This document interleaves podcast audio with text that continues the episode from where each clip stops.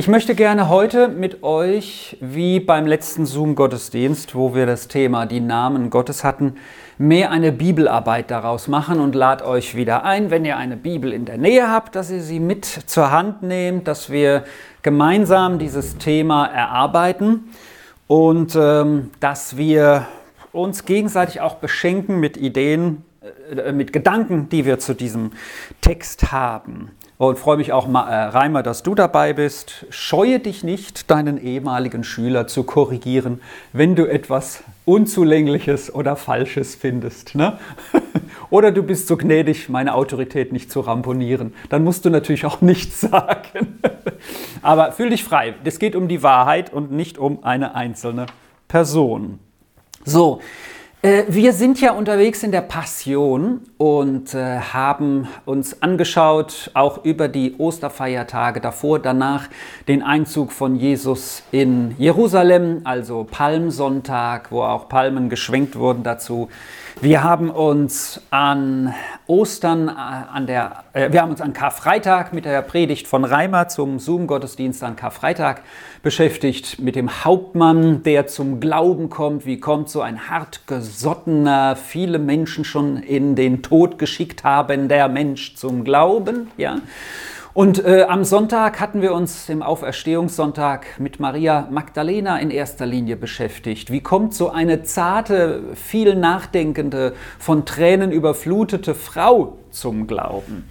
Und äh, so sind wir jetzt in den Tagen äh, zwischen Auferstehung und Himmelfahrt. Und die Bibel berichtet uns ja nicht so arg viel über diese Zeit. Äh, vieles bleibt über diese 40 Tage im, im, Un, äh, im, Unklaren, sonst hätte man natürlich auch viel mehr schreiben müssen. Wo ist er wem wie begegnet? Paulus tut äh, im Korintherbrief dort noch ein bisschen uns die Augen öffnen. Da ist er dem Petrus, da ist er diesem, jenem und so und so vielen erschienen. Dann war er, am, äh, war er bei Jerusalem, in Jerusalem, dann war er in Galiläa. Also er hat seine Begegnungen mit den Jüngern gehabt. Und ich möchte heute mit uns einen äh, für mich zentralen Text anschauen, der steht zum Abschluss des Markus-Evangeliums. Und ihr könnt gerne aufschlagen das 16. Kapitel. Das Markus-Evangelium endet vielleicht in eurer Bibel in Vers 8. Ja, ein Ende, wo das vorletzte Wort in meiner Übersetzung heißt, sie fürchteten sich. so, das heißt, das Markus-Evangelium hat dann einen mehr erzählerischen Abschluss, wo einzelne Punkte noch herausgenommen werden, quasi der Scheinwerfer auf einzelne Ereignisse nach der Auferstehung ähm, äh, leuchtet, nämlich Vers 9, Maria Magdalena sieht den Herrn Jesus als Ersten. Dann sie berichtet es ihnen, Vers 10, sie hörten es und was taten sie, diese Jünger? Ne? Nicht glaubten sie, sie glaubten nicht, Vers 11. Dann zeigte er sich ihnen, Vers 12, den Emmaus-Jüngern äh, ganz offensichtlich hier in einem Satz beschrieben, was wir im anderen Evangelium ausführlich lesen. Und dann endlich, äh, die berichten auch und sie glauben immer noch nicht. Und in Vers 14 lesen wir dann, dass Jesus ihren Unglauben äh, tadelt und ähm, äh, dass sie nicht geglaubt hatten, dass er auferstanden ist. Und dann ist es offenbar so, dass die Mehrheit anfing zu glauben aber äh, in einem anderen Evangelium heißt es dann auch, einige aber zweifelten trotzdem. So, jetzt geht es in Vers 15 bis Vers 18 um die Verse, die ich mit euch durchgehen möchte. Äh, es ist also die Zeit nach Auferstehung und vor Himmelfahrt und die ähm, äh, die Bibel analysieren, die haben vielleicht in der Fußnote bei euch auch in der Bibel geschrieben, dass dieser Schluss möglicherweise erst später eingefügt wurde, um Dinge zusammenzufassen, aber dass das, was dort steht, in anderen Evangelien eben auch zu finden ist. So und ähm, äh, ganz klar ist für mich das genauso Gottes Wort wie das andere. Ähm, aber wir dürfen sehen, es ist nochmal eine Zusammenfassung, die uns äh, eben in Zusammenfassung gibt, was in anderen Evangelien ausführlicher berichtet wird. Und jetzt haben wir hier diese Verse 15 bis 18, die ich jemanden von euch bitten würde, einmal vorzulesen.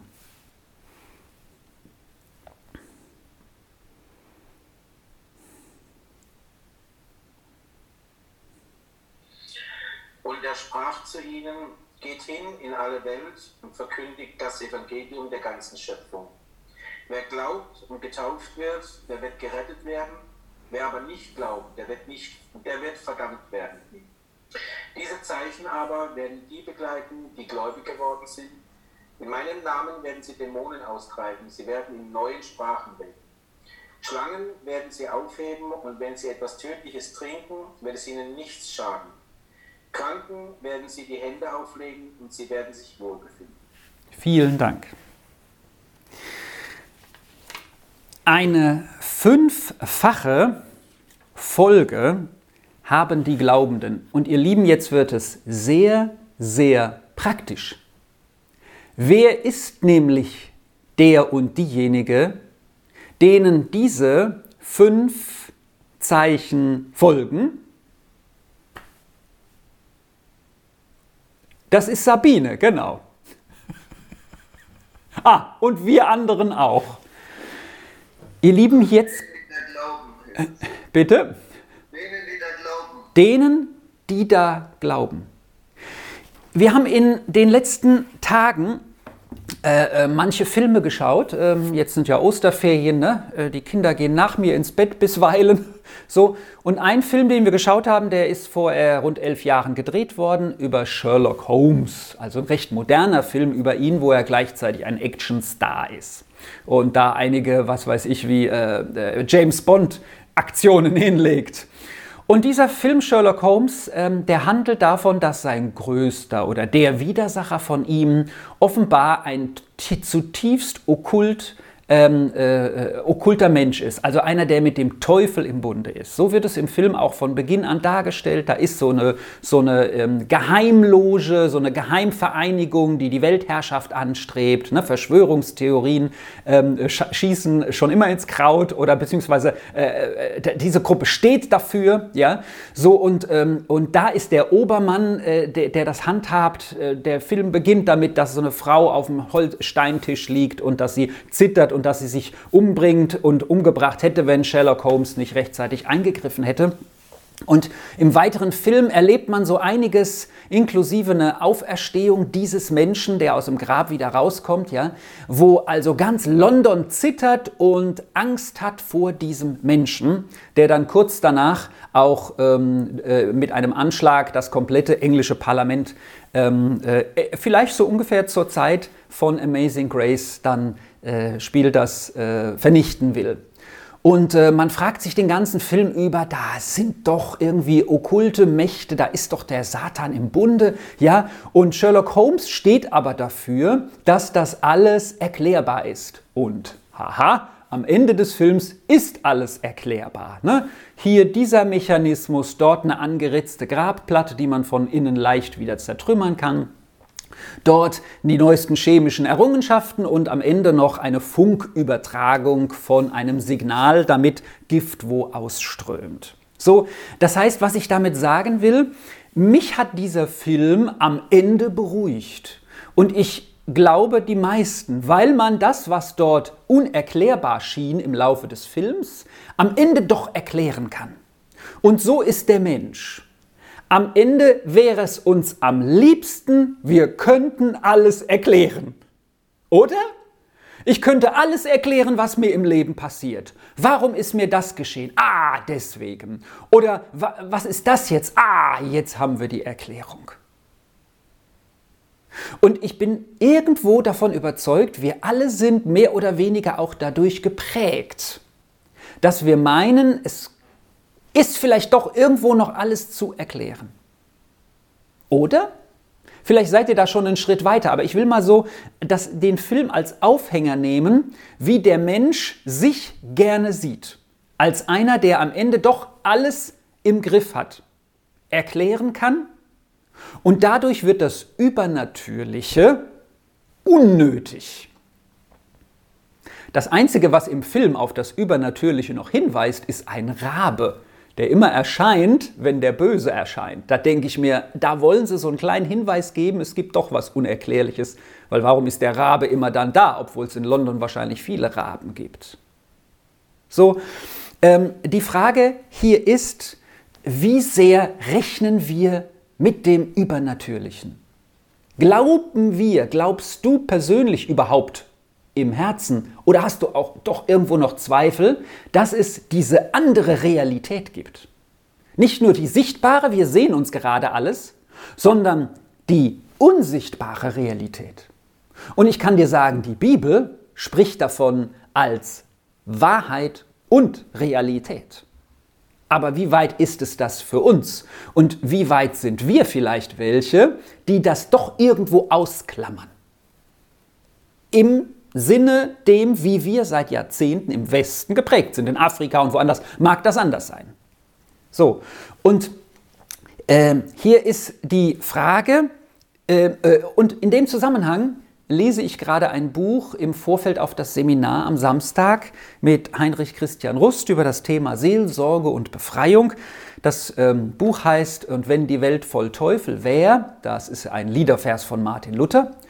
Und da analysiert er, ich habe von diesem Buch noch nicht arg viel gelesen, analysiert er, wie sehr die Theologie, also ich sag mal die Pfarrer, ja, ähm, durch Theologiestudium und durch Auslegung immer mehr so geprägt worden sind, dass diese ähm, unsichtbare Welt, dieses für uns nicht fassbare, dieses, was wir nicht erklären können, wo wir keine Sicherheit drin haben, weil wir es nicht im Griff haben, ja, dass diese Welt von vielen in der Theologie in den vergangenen Jahrzehnten mehr und mehr ausgeklammert wurde. Und wir vielleicht auch davon ein Stück infiziert sind. Ja? Vom Humanismus, das ist es ja. Der Mensch ist der Mittelpunkt und irgendwie ist er gut. Ja? Bei Sherlock Holmes ist es interessanterweise nicht so, der ist nicht irgendwie gut. Am Ende erhängt er sich selbstständig an der Thames Bridge, ja, die gerade gebaut wird zu der Zeit. Jetzt habe ich gespoilert, vergebt mir, falls ihr den Film noch gucken wollt. Ja. Aber letztendlich, der Mensch sieht sich so gerne im Mittelpunkt. Und der Text, den wir heute lesen, hat etwas damit zu tun, dass Dinge geschehen im Leben von denen, die Jesus nachfolgen, die wir uns nicht erklären können. Und es gibt so viele Dinge, ich sag's mal direkt, wo der Teufel uns angreift, dass wir doch sagen, ah, ist nicht so, muss nicht so sein. Ich gehöre ja selber dazu, weil mir das auch ein Stück Angst macht oder Angst machen kann. Und weil manche Menschen sich ja auch da hineinflüchten. Ja, sie flüchten sich hinein, der Teufel ist so böse, deswegen bin ich so böse. Ich bin doch letztendlich, ähm, weiß ich nicht, also er greift mich immer wieder an, ich kann mich nicht wehren oder so. Ne? Und dann sage ich mir, du hast doch auch eine eigene Verantwortung, die haben wir auch. Aber bei aller eigener Verantwortung und bei allem Denken, was wir an den Tag legen sollen und müssen, und der Referent vom Samstag ist ein Denker, also ich kenne ihn so, ne? also ein richtiger Analytiker auch. Ja? Äh, gibt es diesen Bereich, den wir uns, und wenn jeder noch weiter denkt, zugestehen muss, den können wir uns nicht erklären. Und auf den kommen wir heute. Das ist der Bereich des Übernatürlichen, des Übersichtbaren. Ja? Von dem die Bibel spricht. Sie sagt an einer Stelle Paulus, ähm, Gott kann nur ergriffen werden durch den Geist Gottes. Wir können ihn nicht erklären. Ich frage dich, glaubst du das wirklich oder bist du doch zu sehr Teil dieser Welt, dass du sagst, irgendwie äh, ja, okay, mit Jesus und Auferstehung, ja, das schon. Ne? Manche Theologen würden auch sagen, jawohl, das, ja, Jesus ist auferstanden und so. Also das glauben sie, Gott sei Dank. Aber dann so dieses, was die Bibel uns, den kleinen Einblick, den sie uns ins Dämonische gibt, ins Teuflische, ja, ist ja nicht viel. Mehr sollen wir nicht daraus machen. Das ist das, was wir vertragen können von Gott her. Deswegen wissen wir nur so viel und das muss reichen. Ist aber schon, dass wir sagen müssen, da ist etwas da. Jesus ist ja gekommen, um wessen Werke zu zerstören? Die Werke des Teufels. Die Werke des Teufels. Ihr Leute, nicht die eines Menschen, sondern die des Teufels. Erster Johannesbrief. Also kommen wir mal zu unserem Text hier.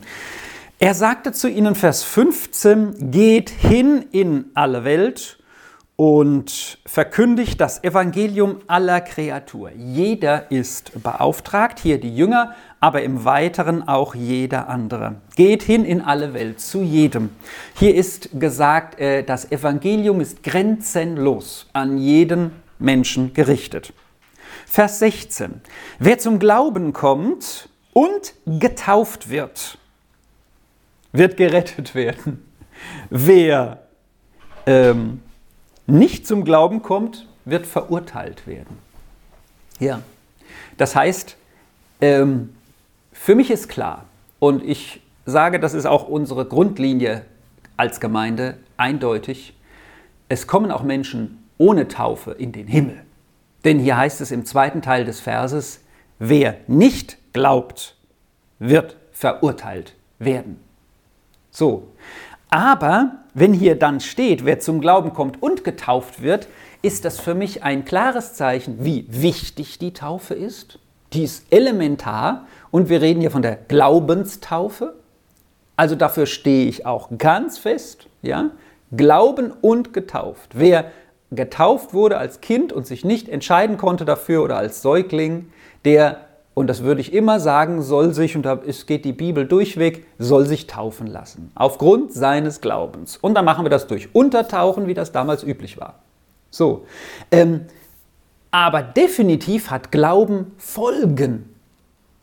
Die haben nicht geglaubt und dann so weitergelebt, sondern eine Folge war die Taufe. Und das wiederum war ein Zeichen vor der sichtbaren und unsichtbaren Welt. Vor der sichtbaren und für mich auch vor der unsichtbaren Welt. Das haben die einen gesehen und die anderen auch. Da haben sie gemerkt, da ist einer, der ist zum Glauben gekommen und der macht ernst damit. Der lässt sich auch taufen. Auf dem Namen Jesu, zur Vergebung der Sünden, in den Tod Jesu hinein, weil er sagt, mein altes Leben wird jetzt beerdigt, tot und das neue Leben steht auf. Also die Taufe hat eine ganz große, große Bedeutung. In allen Kirchen übrigens, so unterschiedlich sie die Taufe handhaben, aber überall ist die Taufe elementar wichtig. Weil die, Glau weil die Taufe eine Folge des Glaubens ist. So hier die Bibel, wer zum Glauben kommt und getauft wird. Und dann Vers 17. Denen aber, die zum Glauben kommen, werden diese Zeichen folgen. Werden diese Zeichen folgen. Fünf Zeichen sind hier genannt. Fünf Zeichen. Zeichen ist hier ein Begriff für äh, ein, ein Wirken Gottes in unserer Welt, was auf ihn hin zeigt. Ein Hinweis auf Gott kann man vielleicht simpel sagen. Gott gibt uns etwas, das uns zeigt, er ist da. Nicht wir wissen alles, nicht wir können alles erklären oder handhaben, sondern es gibt Gott, Schöpf, den Schöpfer des Himmels und des Universums, ja? der Mensch versucht, ohne Gott auch in der Biologie auszukommen, wo es geht. Also nicht alle Biologen, aber sicherlich einige, vielleicht die Mehrheit, wie auch immer. So, aber Gott ist laut Bibel der Schöpfer dessen, was Biologen dann erforschen. So. Und äh, alles ist hier genannt, da sind fünf Zeichen, bewusste, die folgen. Paulus sagt im Römerbrief, schon allein, wenn wir die Schöpfung anschauen, ja, sehen wir Gottes Handschrift, weil das ist so herrlich, so wunderbar, so, so, so, so, so filigran, so, so komplex, was wir da sehen. Das ist verrückt. Habe ich letzt die erste, das erste fliegende Insekt äh, in einem unserer, in unserem Dachzimmer hier gesehen. Das war eine Hummel. jetzt, jetzt diesen Frühling habe ich irgendwo mal gehört. Ich bin ja kein Biologe, deswegen sollte ich mich nicht zu lange damit befassen. Aber dass eine Hummel, die so fett ist, fliegen kann mit ihren kleinen Flügeln. Ich habe sie gesehen und irgendwann konnte ich dann ihr ein bisschen helfen, wieder rauszufliegen. Das ist für mich, ja, also aerodynamisch eine Katastrophe eher, ja? So ein Klumpen, der müsste nach unten fallen, aber irgendwie kann sie wohl doch fliegen, also ganz offensichtlich. Okay, lassen wir hier den Exkurs. Ein Biologe würde mir vielleicht das noch genauer erklären, aber so viele Wunder, die ich sehe die Gott getan hat. Jetzt heißt es aber hier sind fünf Zeichen, die nachfolgen. Fünf Hinweise auf Gott, die den Glaubenden folgen. Und hier steht folgen. Und wenn hier steht folgen, dann ist das das Wort, was wir für Nachfolge benutzen. Also das heißt, ich folge Jesus nach. Er mir voran. Und der Ruf in die Nachfolge von Jesus, so habe ich das auch gelesen, könnt selber in der Bibel nachschauen, ist natürlich eine Einladung, die wir ablehnen können. Aber es ist eine von Gott mit Autorität ausgesprochene Einladung. Nur wenn du mir nachfolgst, wie zum Beispiel der reiche Jüngling, kann ich dich auch weiterführen. Nur wenn du mir nachfolgst und nicht da bleibst, wo du bist, jetzt da du zu mir gekommen bist und der Glaube in dir begonnen hat, nur wenn du mir nachfolgst, kann ich dich auch weiterführen. Wir wollen jetzt nicht darüber reden, ob einer, der nicht nachfolgt, auch vielleicht dann nicht gerettet ist oder so. Das ist ein anderes Thema. Aber wir sind grundsätzlich, genauso wie wir zur Taufe, zur Glaubenstaufe aufgefordert sind, zur Nachfolge aufgefordert. Folge mir nach. Und der Reiche, dem ist sein Reichtum lieber. Das ist ja eine Geschichte von einem reichen Jüngling, die ihr bestimmt kennt. Er folgt ihm nicht nach und geht traurig weg. Und so folgen jetzt auch uns diese Zeichen nach. Wenn ich das hier lese, ihr Lieben, dann ist das ein, eigentlich ein Automatismus. Ich glaube und diese Zeichen werden mir folgen. Schlagen wir mal ein paar andere Verse auf. Ich möchte jemanden bitten, Hebräer 2, Vers 3 und 4 uns mal zu lesen. Nur, dass wir das mal in, so, in einen Zusammenhang setzen können. Hebräer 2, Vers 3 und 4.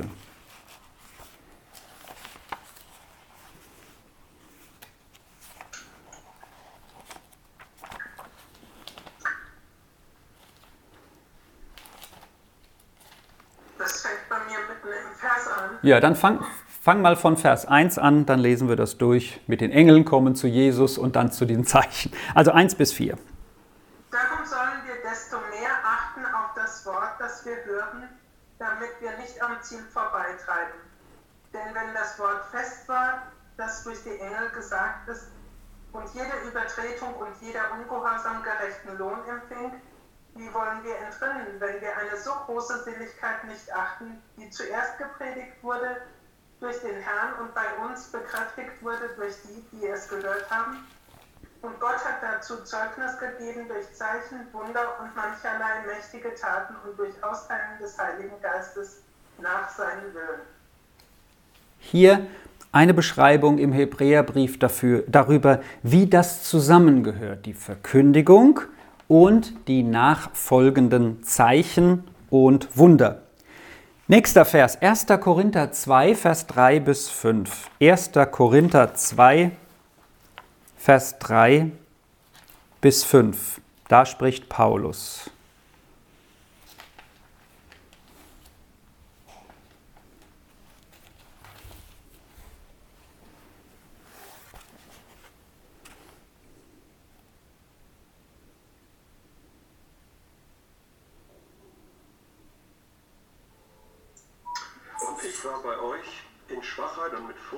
Vielen Zittern, und meine Rede und meine Predigt bestand nicht in überredenden Worten der Weisheit, sondern in Erweisung des Geistes und der Kraft, damit euer Glaube nicht auf Menschenweisheit, sondern auf Gottes Kraft beruhe.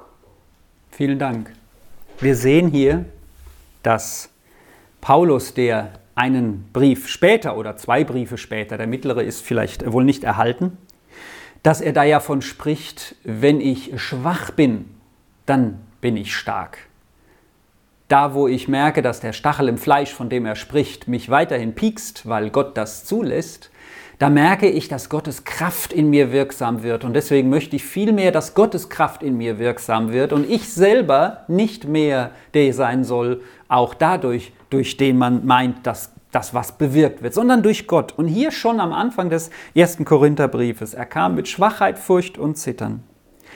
Und er stellt klar, er ist nicht von Gott gesandt, weil er der beste Redner war, sondern weil die Folgen des Ganzen, nämlich äh, der, der Erweis des Geistes und der Kraft wirksam war an seinem Reden. Und dass das die Menschen überzeugt hat. Er erinnert die Korinther daran, wie es war. Da seht ihr, wie, wie vergesslich wir Menschen sein können. Und so wie wir sehen, dass das das ganz Normale war, dass die Verkündigung dieser glaubenden und zum Teil zweifelnden Jünger Jesu und Jüngerinnen, die durch die Welt gezogen sind, dann vielleicht der Thomas bis Indien und wer weiß wohin, um das Evangelium zu verkünden und dafür zu sterben, dass sie das nicht taten, weil sie die ausgebildetsten Supermänner waren, sondern weil Gott gewirkt hat durch Zeichen in ihrem Umfeld und nachfolgend, wie Nachfolge ist, durch ihre Worte. Das Ganze bedeutet aber nicht, bevor wir jetzt dann auf diese fünf Zeichen kommen, das Ganze bedeutet aber nicht, dass wir das versuchen sollen, dass wir sagen sollen, reich mir den Becher mit Gift, ich teste das mal. Oder da kommt eine Schlange, die hebe ich jetzt auf, obwohl die Schlange sich gerade verdünnisieren will. Matthäus 10, Vers 23. Wenn das einmal jemand bitte lesen würde. Matthäus 10, Vers 23.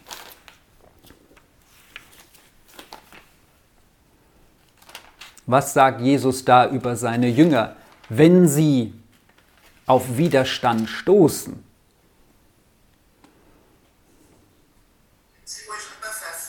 Wenn sie euch in der einen Stadt verfolgen, dann flieht in die andere. Denn Amen, ich sage euch, ihr werdet mit den Städten Israels nicht zu Ende kommen, bevor der Menschensohn kommt.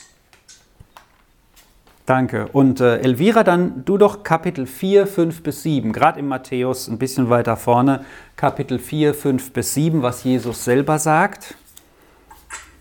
Also, das hat er auch gesagt, aber was Jesus hier ähm, dem Versucher sagt. Darauf nimmt der Teufel ihn mit in die heilige Stadt und stellt ihn auf die Ziele des Tempels und spricht zu ihm, wenn du Gottes Sohn bist, so wirf dich hinab. Denn es steht geschrieben, er wird seinen Engeln über dir befehlen und sie werden dich auf den Händen tragen, damit du nicht etwa deinen Fuß an einen Stein stößt. Jesus sprach zu ihm, wiederum steht geschrieben, du sollst den Herrn, deinen Gott, nicht versuchen. Ja. Wir sollen also nicht da, wo wir verfolgt werden, sagen, super, jetzt kann ich endlich Märtyrer sein, ja. Sondern da sollen uns die Mennoniten, in deren Kirche wir ja zweimal waren, ein Vorbild sein, ein besonderes, weil die sind überall, wo es Konflikte gab, sind die weg und haben gesagt, hier werden wir nicht gewollt, hier werden wir, ich sag mal, verfolgt. Dann sind sie wohin gegangen, wo sie äh, leben durften und konnten. Und das waren meistens die Orte, wo kein anderer hin wollte, dann haben sie sie eben urbar gemacht. So. Das heißt, wir sollen die, äh, die, den Giftbecher nicht suchen, wir sollen den Konflikt nicht suchen, aber wenn wir Jesus nachfolgen, kommen wir automatisch in Konfliktlinien hinein, weil wir das Reich Gottes ausbreiten. Und dann dürfen wir einerseits damit rechnen, dass Gott durch Zeichen unser Reden, unser Leben begleitet, aber andererseits auch, dass der Teufel das attackiert, dessen Werke Jesus ja zerstören, zum Zerstören gekommen ist. Und jetzt nochmal wieder zum Markus-Evangelium, zu diesen fünf Zeichen, die da folgen. Übernatürlichen Zeichen, die da folgen und nicht erklärbar sind. Genau wie übrigens auch die Auferstehung. Hier hat neues Leben begonnen. Das konnte erstmal keiner glauben, aber das ist die Grundlage unseres Glaubens. Paulus sagt, wenn Jesus nicht auferstanden ist, ist unsere Predigt nutz- und sinnlos. Das ist eine der Fundamente unseres Glaubens. Und die Jünger, und da sind wir wunderbar im Club, wenn wir es nicht glauben können, konnten es auch nicht. Und die waren ganz nah dran kamen dann aber zum Glauben. Also die Auferstehung bringt neues Leben. Der Tod ist besiegt. Und nun sehen wir hier in fünf Bereichen, dass da Zeichen sind, die den Jüngern nachfolgen. Ich würde mal so zwei von euch bitten, das in ihren Übersetzungen zu lesen wenn es geht, zwei verschiedene, die finden wir bestimmt, um einfach nochmal auch zu hören, wie sagt das die eine, wie sagt das die andere. Ich lese es nochmal von mir, dann geht es auch gut hinein äh, in den Kopf. Denen aber, die zum Glauben kommen, werden diese Zeichen folgen. In meinem Namen werden sie Dämonen austreiben, in neuen Sprachen werden sie reden, Schlangen werden sie mit bloßen Händen aufheben und tödliches Gift, das sie trinken, wird ihnen nicht schaden. Kranke denen sie die Hände auflegen werden, gesund werden. Vielleicht hat jemand eine Übersetzung wie gute Nachricht, Hoffnung für alle oder so. Was hast du denn da? Ja, super. Lies mal bitte, Saskia. Neues Leben ist wunderbar. Als Ergänzung hier. Und diese Zeichen werden die begleiten, die glauben. Sie werden in meinem Namen Dämonen austreiben und sie werden durch Sprachen sprechen. Sie werden Schlangen anfassen oder etwas Tödliches trinken können und es wird ihnen nicht schaden. Sie werden Kranken die Hände auflegen und sie heilen. Mhm, danke. Und noch eine Übersetzung, die jemand hat bei sich.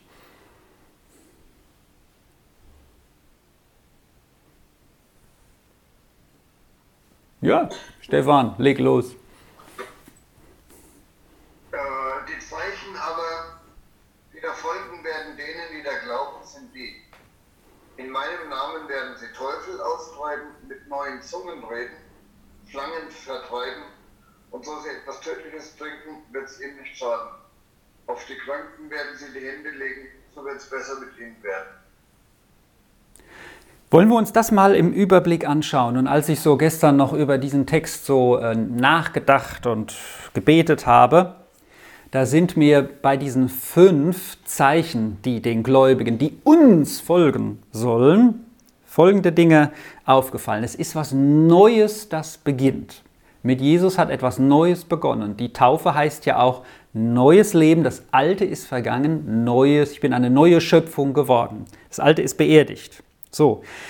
Dämonen austreiben, da beginnt etwas Neues im Verhältnis zu der unsichtbaren Welt, die uns attackieren will. Die unsichtbare Welt, die uns attackieren will, weil wir zu Jesus gehören und eins muss uns allen klar sein, Jesus steht über allem und das ist auch der Unterschied in dem, wie hier umgegangen wird mit der Attacke aus der unsichtbaren Welt durch Dämonen. Was damals üblich war, war Beschwörung, irgendwelche Praktiken. Das haben die Menschen damals auch im Römischen Reich so praktiziert. Aber hier wird das getan, was Jesus auch durchweg getan hat. Sie werden, bei mir steht, ausgetrieben durch einen, durch ein Machtwort. Werden sie ausgetrieben, müssen sie ihren Platz verlassen. Schlägt doch mal jemand Apostelgeschichte 16 auf und liest uns vor, wie das nicht Jesus, sondern dann seine Jünger getan haben. In dem Fall hier Paulus in Griechenland. Apostelgeschichte 16, Vers 16 bis 18. Und dann wollen wir mal sehen, hat er das auch so gemacht? Wie hat er das getan. Apostelgeschichte 16, Vers 16 bis 18.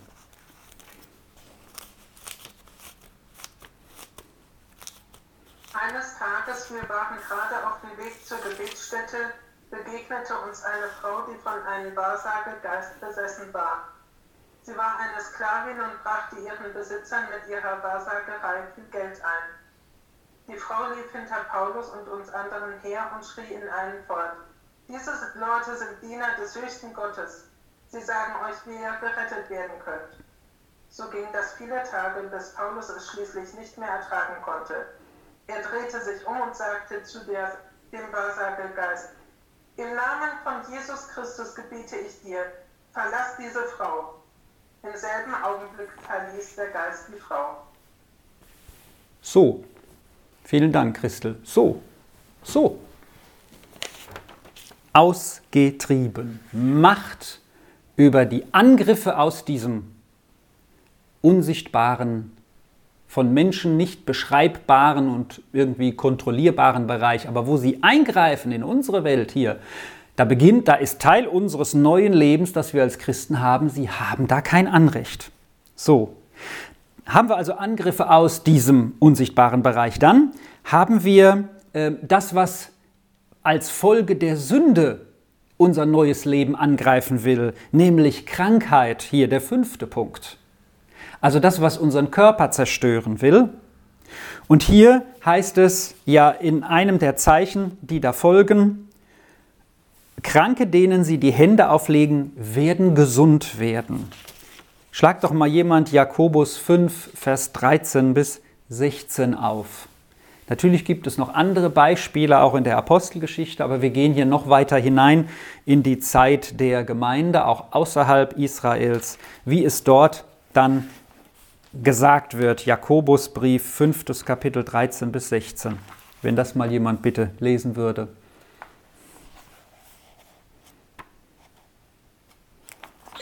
Leidet jemand von euch Unrecht, er soll beten, ist jemand guten Mutes, soll er Psalmen singen.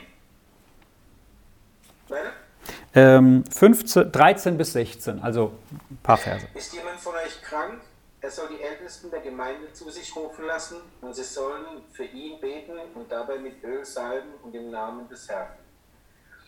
Und das Gebet des Glaubens wird den Kranken retten und der Herr wird ihn aufrichten. Und wenn er Sünden begangen hat, so wird ihm vergeben werden. Bekennt einander die Übertretungen und betet füreinander, damit ihr geheilt werdet. Das Gebet eines Gerechten vermag viel, wenn es ernstlich ist. Danke. Und dann kommt ein Beispiel von Elia. Also wir sehen in der Apostelgeschichte Heilung, also neues Leben für unseren Körper. Ja? Wo Krankheit, also die Folge der Sünde, ähm, unseren Körper angreifen will, nicht als Machtwort, wobei auch in der Apostelgeschichte äh, in, in, einzelnen Fällen Paulus oder auch Petrus ein Wort gesprochen haben und jemand wurde gesund. Es gibt also auch dieses Charisma, dass jemand weiß, jemand wird gesund. Aber hier wird gesagt, inständig beten, dranbleiben, wie die bittende Witwe. Ja? Ist aber ein Zeichen, das den Gläubigen folgt, Sie dürfen glauben für Heilung. Dann haben wir den vierten Punkt Gift, wenn von menschlicher Seite uns Böses angetan werden will. Ja, also aktiv wir vergiftet werden sollen. Hier haben wir kein Beispiel im Neuen Testament, aber wir würden in der Kirchengeschichte welche finden von Vergiftung und das nicht vergiftet wurde oder Schlangen aufzuheben. Da haben wir einen Bericht, den wir nicht extra lesen müssen, in der Apostelgeschichte 28, Vers 3 bis 6 von äh, Paulus auf dem Weg nach Rom, wo er, als sie schiffbrüchig sind, dann kommen sie an Land, ein Feuer brennt, eine Schlange äh, geht weg und er greift wo rein, um Holz zu holen. Die Schlange beißt ihn und alle rechnen damit, dass Paulus gleich sterben wird. Aber weil er nicht stirbt, wird er gleich für einen Gott gehalten. Das ändert sich innerhalb weniger Minuten, die Ansicht über ihn. So, da ist ein solches Beispiel.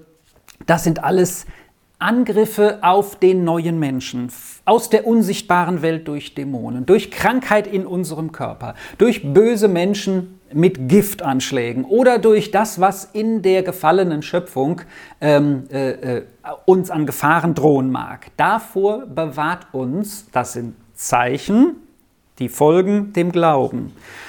Und hier kommt noch ein Punkt, den finde ich besonders bemerkenswert, da möchte ich noch stehen bleiben und dann euch fragen, wo sind euch solche Zeichen schon nachgefolgt? Wo habt ihr Fragen? Oder wo möchtet ihr eben, also auch durch das, was ihr erlebt habt, Zeugnis geben oder auch eure, eure, eure Zweifel oder Fragen loswerden? Kommen wir auf die neuen Sprachen. Was ich seltsam finde bei dem in neuen Sprachen werden sie reden, da steht das Wort Glossar, das heißt Zunge. Das ist auch das, was genannt wird im Korintherbrief, wo wir jetzt hinkommen. Ihr könnt 1. Korinther 14 aufschlagen. 1. Korinther 14. Kapitel. Wir werden nicht das ganze Kapitel lesen, aber ein paar einzelne Verse über die neuen Sprachen. Ihr Lieben, es gibt über, diese, über diesen Versteil verschiedene äh, Auslegungen. Ja? Ähm, und deswegen möchte ich euch einfach sagen, äh, prüft das für euch und entscheidet euch für das, wo ihr sagt, das möchte ich glauben, das möchte ich sagen, das, das, das halte ich hier für wahr, was da steht. Aber immer bitte, weil man es nicht genau weiß in dem Punkt, offen sein, wenn jemand das anders sieht. Da ne, müssen wir uns gegenseitig stehen lassen. Ich habe einen Ausleger gelesen, der sagt, in neuen Sprachen werden Sie reden. Sie haben plötzlich die Möglichkeit, in einer Fremdsprache zu reden, um den Indern, den, was weiß ich, den sonst wo Stämmen äh, von Jesus zu erzählen. Neue Sprachen heißt, sie werden sie leichter können oder wie durch ein Wunder können. Ja, das hängt ja auch mit dem Sprachwunder an Pfingsten zusammen. Ja, wo man sie in verschiedenen Sprachen Gott preisen hörte, aber nicht, dass die da ja miteinander gesprochen hätten, wohlgemerkt, sie haben aber so gebetet. Und man hörte sie da drin. So für mich steckt da mehr dahinter. Und es ist irgendwie interessant. Es ist nicht ein Angriff von außen wie mit Dämonen, mit Krankheit, mit Gift, mit Schlangen, sondern es ist etwas, was das neue Leben produktiv nach außen dringen lässt. Versteht ihr, was ich meine? Es ist nicht ein Angriff, den wir abwehren mit Gottes Hilfe oder der uns nichts anhabt, oder den wir, für den wir beten dürfen, wie bei Heilung, sondern es ist etwas, was uns, was uns hineinbringt in dieses neue Leben offenbar. Und wofür ich natürlich sehr werben möchte, dass wir, dass wir, das, dass wir, dafür, ähm, dass wir dafür offen sind, auch dieses Zeichen uns folgen zu lassen. In neuen Sprachen werden Sie reden. Also 1. Korinther 14. Wer möchte denn hier mal ein paar Verse lesen? Dann sage ich die Verse. ja, Christel, das wäre lieb. Dann lies mal erst die Verse 2 bis 4. 1. Korinther 2 bis 4. Wenn jemand in einer von Gott eingegebenen Sprache redet, richten sich seine Worte nicht an Menschen, sondern an Gott. Keiner versteht ihn, was er durch Gottes Geist gewirkt ausspricht, bleibt ein Geheimnis. Wenn jemand hingegen eine prophetische Botschaft verkündet, richten sich seine Worte an die Menschen. Was er sagt, bringt ihnen Hilfe, Ermutigung und Trost. Wenn in einer von Gott angegebenen Sprache redet, bringt damit sich selber im Glauben weiter. Wer prophetisch redet, dient der ganzen Gemeinde.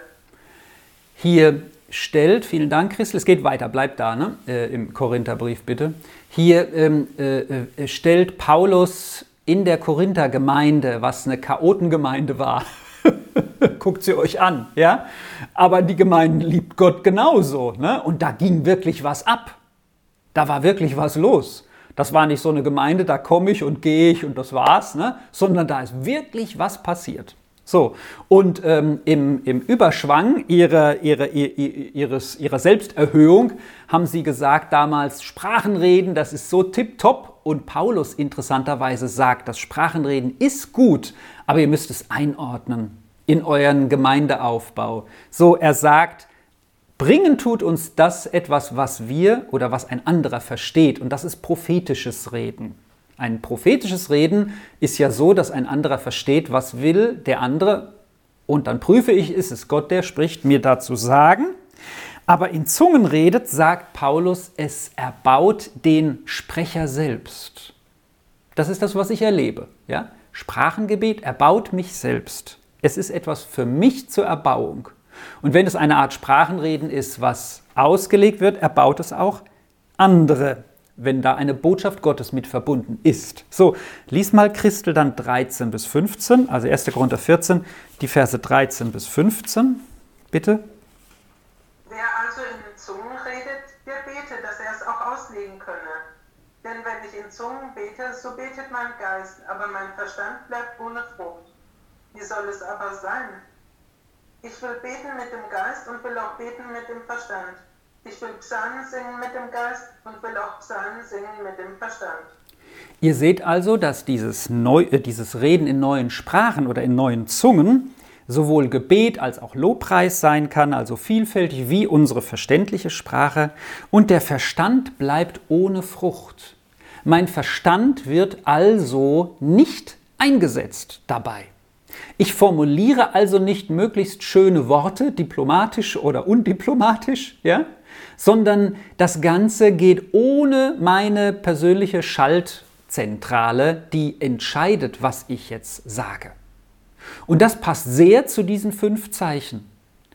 Eine Heilung oder das Gift uns nicht schadet, eine giftige Schlange uns nicht schadet, Dämonen ausgetrieben werden. Wie können wir das erklären? Nicht nicht rationell. Genauso auch diese Sprachen, weil sie nicht durch unseren Verstand gehen. Aber das macht so entspannt. Wisst ihr, je weniger ich denken muss, desto entspannter kann ich häufig sein. Wir sollen trotzdem denken, versteht mich ja. Deswegen bin ich auch so gerne bei der Post, da muss ich nicht so viel denken. Das ist die perfekte Abwechslung für mich. Ne? Briefe in Briefkästen stecken und schauen, dass ich irgendwie sie reinkriege. Ne? Da, da kann man sich auch professionalisieren, das kann ich euch sagen. Aber ich muss nicht so viel nachdenken. Und genauso bei diesem Sprachengebet. Ich muss nicht ständig ständig denken, was bete ich da, sondern ich kann es fließen lassen. Und wir schließen mit den Vers 39 noch, bitte Christel.